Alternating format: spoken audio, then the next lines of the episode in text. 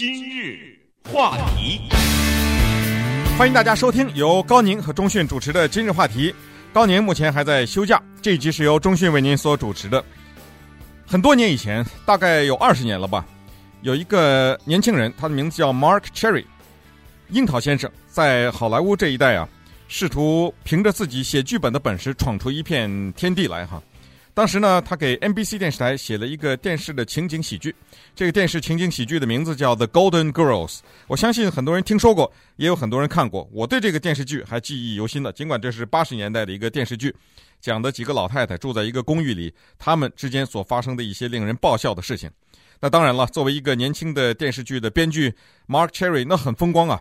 房子住的也好了，车开的也好了，而且他想，这么个电视剧收视率这么高，这么一直播下去的话，那以后他就不愁吃不愁穿了。但是没想到啊，正在他得意之际呢，电视剧停播了。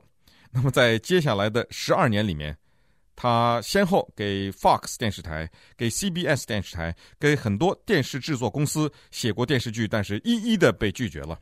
最后到了什么程度呢？欠了三万块钱的债，房子也付不出来了。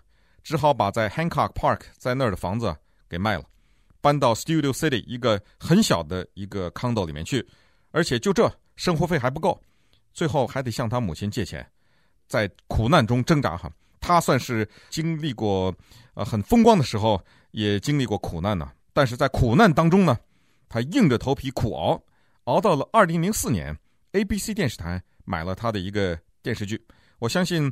Mark Cherry，你可能没听说过，但是他写的这个电视剧叫做《Desperate Housewives》，绝望的家庭主妇，大概您一定听说过或者看过了哈。我看他正好是处在一个比较绝望的情况之下写的，叫家庭主妇，但是他自己在家里面是个男的，我想他可能在这个当中的辛苦只有他自己知道了。那么为什么今天要提这个 Mark Cherry 这个人呢？那就是目前在好莱坞。正在进行的一场大型的谈判，它是由好莱坞的写作工会和好莱坞电影电视制作人联盟进行谈判。这个谈判的焦点呢，主要的就是一个英文字叫做 residual。那什么叫 residual 呢？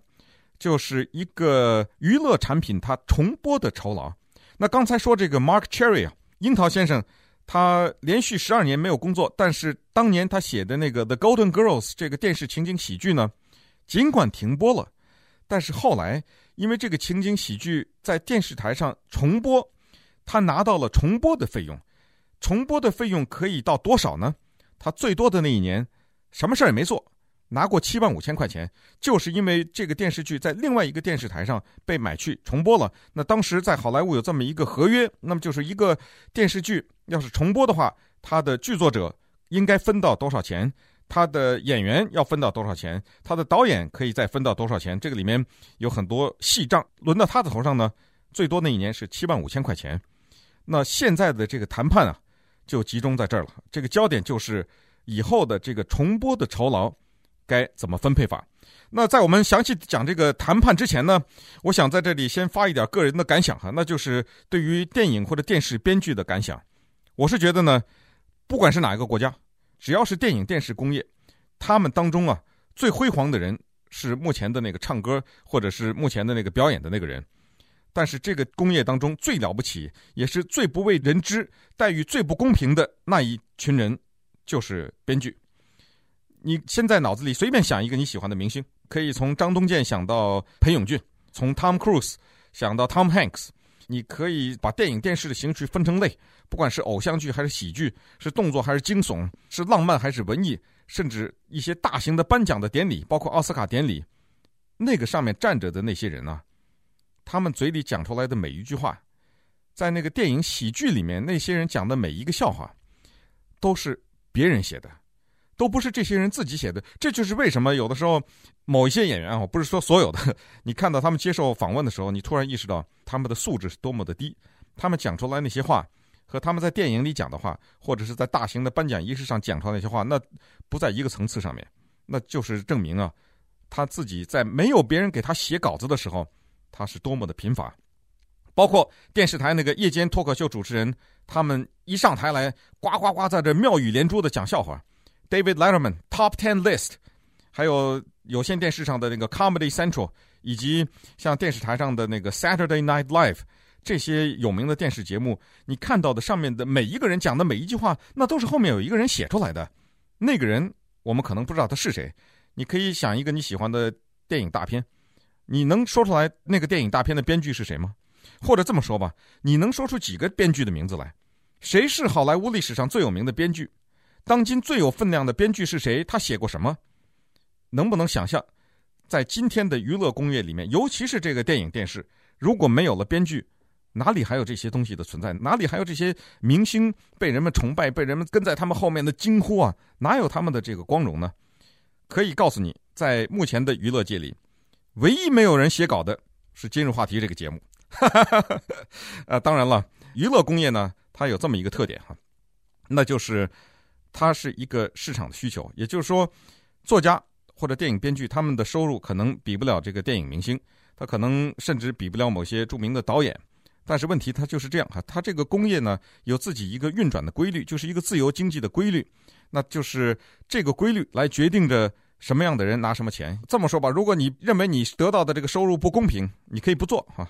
如果还有人做的话，而且做出来的产品跟你还差不多的话，那这就是这个市场的决定。那你就只好接受这个事实，也就是没有人知道你是谁，你的收入也比那个目前的那些人要低。而且呢，娱乐工业还有这么一个特点，它叫非旱即涝这么一个职业。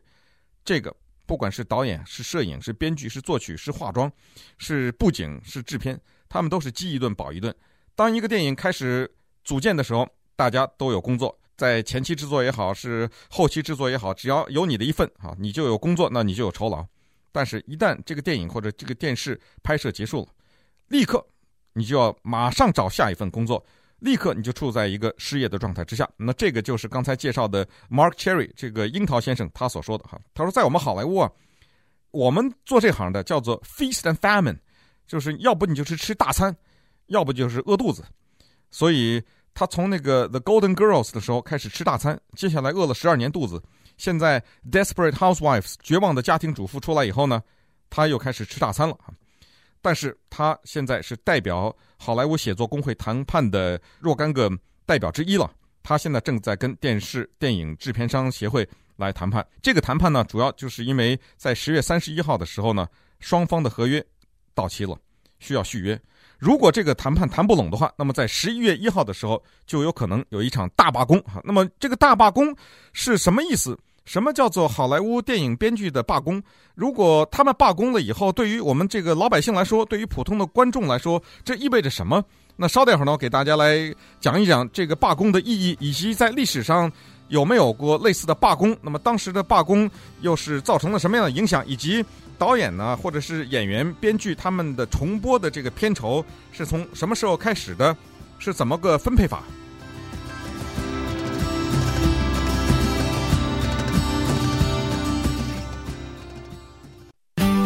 今日话题，欢迎大家回到今日话题的节目现场。这一集是由中讯为您所主持的。今天呢，跟大家聊的是在好莱坞正在进行的一场非常严肃的谈判。哈，这个谈判呢是在好莱坞写作工会与好莱坞电影与电视制作人联盟之间进行的。实际上呢，他们之间有一个合约，这个合约呢每三年续一次。当时呢，三年以前他们这个合约差一点崩溃，我还记得我们电台当时还报道过这一篇新闻哈。但是呢，在最后的关头，双方达成了一个协议。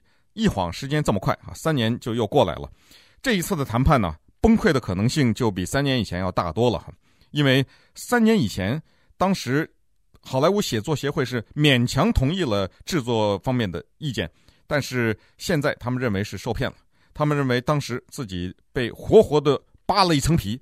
所以这一次来势汹汹哈，最大的一个争论的焦点是什么呢？就是刚才提到的 residual。什么叫 residual 呢？就是说的重播的酬劳。这个重播，这包括很多了哈。我们试想一下，就拿电视来说吧，一个电视作品，当他重播的时候，演员要再拿一笔钱，导演可能要再拿一笔钱，这作曲的，这编剧，这里面主要的创作人员，很多人都要再拿钱的。包括一些卡通片的配音演员也是这样。我们看到一些卡通片在电视上要重播的时候，那个配音的人你肯定得付给他钱呢。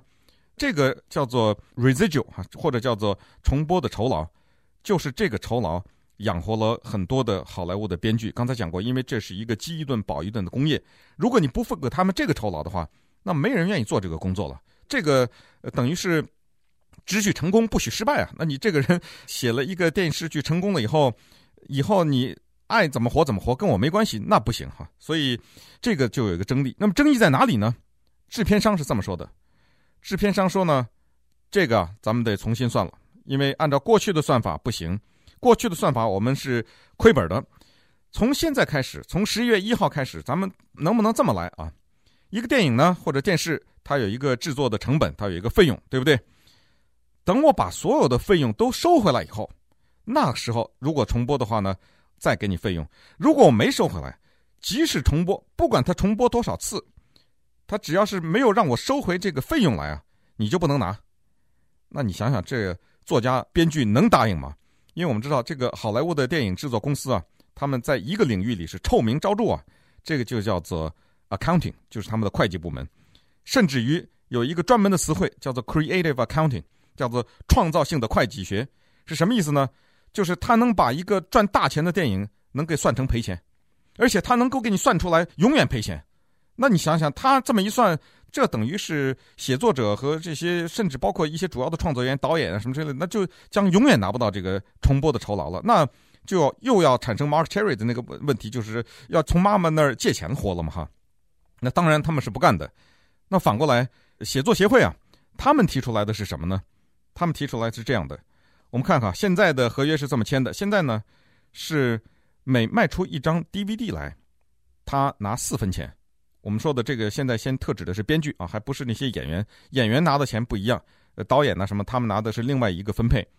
每一个 DVD 拿四分钱，这个是差不多一九八零年左右的时候呢，呃，划定的这么一个界限。那为什么是那个时候呢？因为那个时候有一个东西问世，叫做 video cassette，就是我们说的 VHS，就是那个很笨重的大的那个录影带哈。当时制作一个录影带的成本可比现在制作一个 DVD 啊。要高啊！那个录影带的成本既然高的话呢，那当然这个里面按照经济规律说，我的成本高，那你拿的就少一点嘛。所以我每卖出一个，你拿四分钱。可是现在的这个谈判，好莱坞的写作协会他不干呢。他说那个时候八十年代都是拿四分钱，现在你 DVD 成本低了，而且你卖的多了，我不能拿四分钱，我得要多要了。当然多要到多少还不清楚哈。这是一个。还有一个呢，就是当然，那就是重播了。不管你是以电视台的方式重播啊，还是以叫做 pay per view 啊，就是所谓付费电视啊，不管是有线电视、无线电视、录影带、DVD、海外电视都有。而对于这个电影电视的编剧来说呢，他们还多拿一个钱。这个钱是什么呢？就是每一次我们知道哈，你拿一个 DVD 的时候啊，新的 DVD 一般的来说很多，它有那个电影的剧本在里面。也就是你把它放在电脑上也好，或者是放在电视的屏幕上呢，你可以看到这个电影的剧本。那当然，这是剧本是人家写的。他说你把这个剧本给我在电子的方式重新发表了，那我得再要一笔钱。所以这个谈判呢，是好莱坞的写作工会啊，他们提出来的条件。那么说到工会呢，要再打个岔，那就是说一个编剧啊，他最好是加入到这个工会里面，因为你一个人的力量你是不可以的哈，你是。抵抗不住这个庞大的呃制作公司的这个势力的哈，他们如洪水猛兽一般，所以一般来说呢，编剧都会加入到好莱坞的写作工会里面去。当然呢，这里面有一个会费，写作工会呢也会提供一些比较基本的保险。但是这个工会它的力量很强大，所以写作工会、导演工会、演员工会，他们加起来的力量就更强大了。他们的敌人是谁呢？那就是那个制作公司了。他们要为这些写作者，要为这些演员，要为这些导演。争得他们的权益。再回到这个制作公司来看啊，制作公司他们又说了，请你看看这三十年以来啊，我们的电视产品和电影产品真正赚钱的有多少啊？如果说还是按照过去当年辉煌的时候那么计算的话，那这等于我们得一路赔下去啊。实际上，包括一些电视网哈，他们也说了，说你看哈，我们受到什么样的冲击呢？我们受到越来越少的观众。来看我们的节目的冲击，因为他们上到国际网络上去了。上了国际网络上的话，不看电视，这意味着什么呢？我们的收视率下降的广告商就不做广告，或者广告价钱就得便宜啊。那广告价钱一便宜，我们的钱不就少了吗？可是不管这个广告商付给我们的钱多和钱少，您要分的那一份，不是合约上都写的很清楚吗？就是我们赚不赚钱，反正你都拿你那四分钱嘛，你都拿你的那一部分嘛，这不行啊。那这样的话，我们不能接受。现在这个约一签就是三年，谁知道将来还有什么呀？我们知道现在叫做手提式娱乐的屏幕，这包括手机啊，谁知道三年之内还会出现什么样的形式？就是人们不会再规规矩矩的坐在电视机前面看电视了。或者是走到电影院里，他很可能就是通过网络啊，或者甚至手里拿了一个什么的小的装置就可以看了。那这个时候钱怎么算呢？呃，制作公司说，所以我们能不能重新来评估，重新来讨论？但是写作工会说不行，还不要说这个现在的 DVD 和重播了，就是将来的国际网络和那个手机或者 iPod 这上，全都得按照我们要求的这个比例进行分成。所以根据这个情况看呢，一场罢工似乎是在所难免的哈。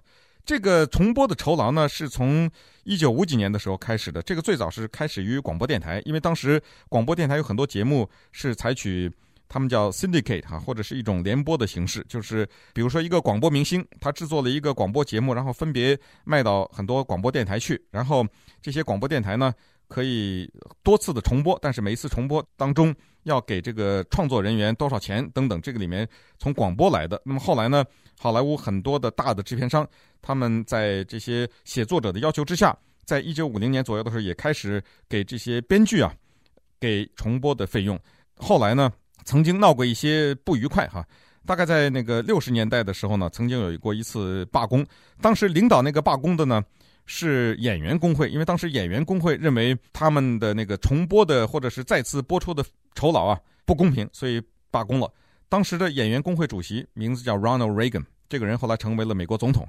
是他带领着演员工会进行罢工，哈，跟那个电影制片商抗争。一九八八年的时候，才是真正的一次大型的罢工，因为那一次罢工双方谈判失败了，主要就是写作工会和制作人协会，所以写作工会呢罢工二十二个礼拜，那当时造成的损失是五亿以上啊，特别大的一个事件。所以这一次如果再罢工的话，如果十一月一号好莱坞的电影电视编剧罢工的话，那将是二十年以来的。第一次的大型的罢工了哈，那有人可能会说了，说这个好莱坞的电影电视编剧他们罢工，那怎么样呢？是意味着什么呢？啊，我告诉你意味着什么。如果罢工的话，我们将会看到一个什么样的景象呢？呃，按照好莱坞的一个行话叫做 R and R，就是两个英文字 R 是哪两个字呢？是 Repeat and Reality，就是说你看很多的真人秀，然后看很多的重播。所谓真人秀，那我们也知道，无非就是那个《Dances with Stars》与明星跳舞，这个不用编剧吧？啊，《American Idol》啊，美国偶像，那就是唱歌嘛。呃，只不过主持人 Ryan Seacrest 他嘴里讲的那些话呢，可能有些人在背后给他写一写，可能不给他写的话，大概他也讲不出什么话来。所以，呃，这些人也都是靠背后写稿的这些，那他就混一混嘛，哈，这就很容易了。大量的会是重播，再有就是晚上的那个节目，我们知道夜间的主持人。那个 Jay Leno 啊，Letterman 啊，什么这些人，他们讲的这些话，那后面有很多的人帮他们写作呀，没办法，那就重播吧。但是不要看重播，重播它第一个影响的就是广告商，因为广告商就会撤广告啊，他们要不就是撤广告，要不就是降低广告的价钱。所以这个呢，不光是两败俱伤了，这是多败俱伤哈。因为什么呢？电视台它损失了，它拿不到广告费，编剧没钱了。还有啊，不光是编剧拿不到钱啊，演员也拿不到钱了，导演也拿不到钱了，所有的拿这个重播酬劳的人都拿不到钱了。顺便说一下，明年演员工会的合约又到期了，所以演员工会现在在密切注视着写作工会他们的谈判的情况。如果写作工会这一次谈判成功，以制片商让步的话，那你看着吧。二零零八年那个演员工会和制片协会再次谈判的时候，那将是非常艰难的，因为你这个电视剧每一次播出的话，重播。不管是以什么形式的重播，那演员他也会要钱的哈，所以这个呢是一个相当独特的现象，但是也是我们生活在美国呢要了解，觉得是蛮有意思的一个现象，就是呃过去也没想到过说什么电影电视的编剧会罢什么工，但是看一看吧，大概在本月底之前呢，是不是双方能谈拢这个消息也就能知道了。那么到时候看一看。会不会罢工？尤其是如果真的罢工以后，那美国的电视屏幕上将会是一番什么样的景象？